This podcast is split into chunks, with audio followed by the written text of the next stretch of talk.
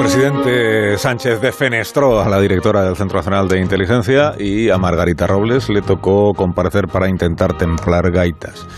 Le pregunto a Fernando Onega esta mañana qué sabor de boca le dejó la comparecencia de la ministra. Fernando, buenos días. Muy buenos días, Alsina.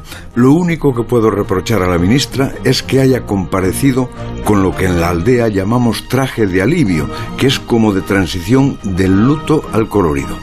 Debía haberse presentado con vestido de camuflaje que maridaba mejor con el contenido de su discurso.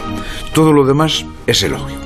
Tengo escrito que Margarita Robles no hizo una declaración, hizo una obra de arte que debe ser valorada en su auténtica aportación a la oratoria y lo más difícil, la oratoria transparente.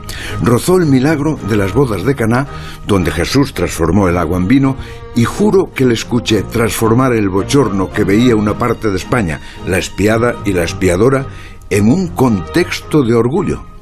Juro que transformó la cabeza cortada en un paso adelante, expresión textual. Consiguió traspasar las líneas enemigas salpicadas de minas anti su persona sin responder a la contraseña de por qué cesáis a paz, qué hizo de malo, qué precio se paga. Logró que la luz de paz Esteban se desvaneciese como si nunca hubiese existido. Por supuesto, Pegasus debió ser una ficción. El relevo se hizo por el progreso, por la ciberseguridad, el compromiso con España y la industria de defensa.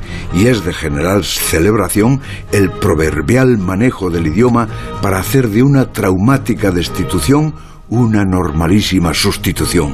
Hay que tener gran maestría para todo esto. Si no se nota mucho mi pasión por la ministra, estoy por proponer su ingreso en la Real Academia. Hasta luego, Fernando.